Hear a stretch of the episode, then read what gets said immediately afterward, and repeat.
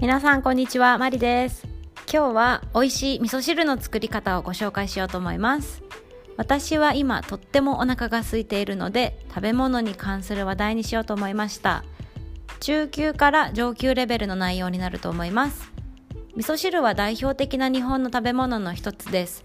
味噌は発酵食品の一つでとても体にいい調味料です。日本人は様々な発酵食品を頻繁に食べています。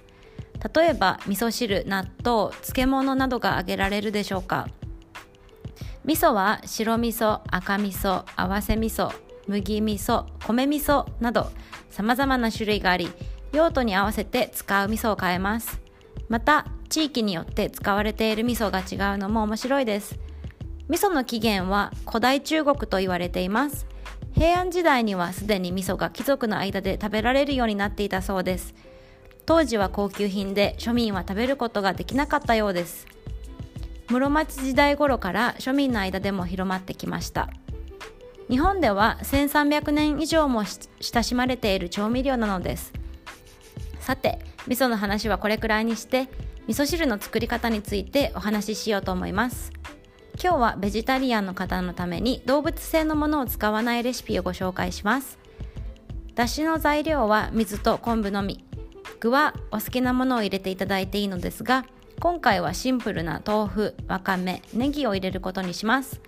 まず水4.5カップと縦横10センチに切った昆布を鍋に入れ蓋をしないで火にかけます。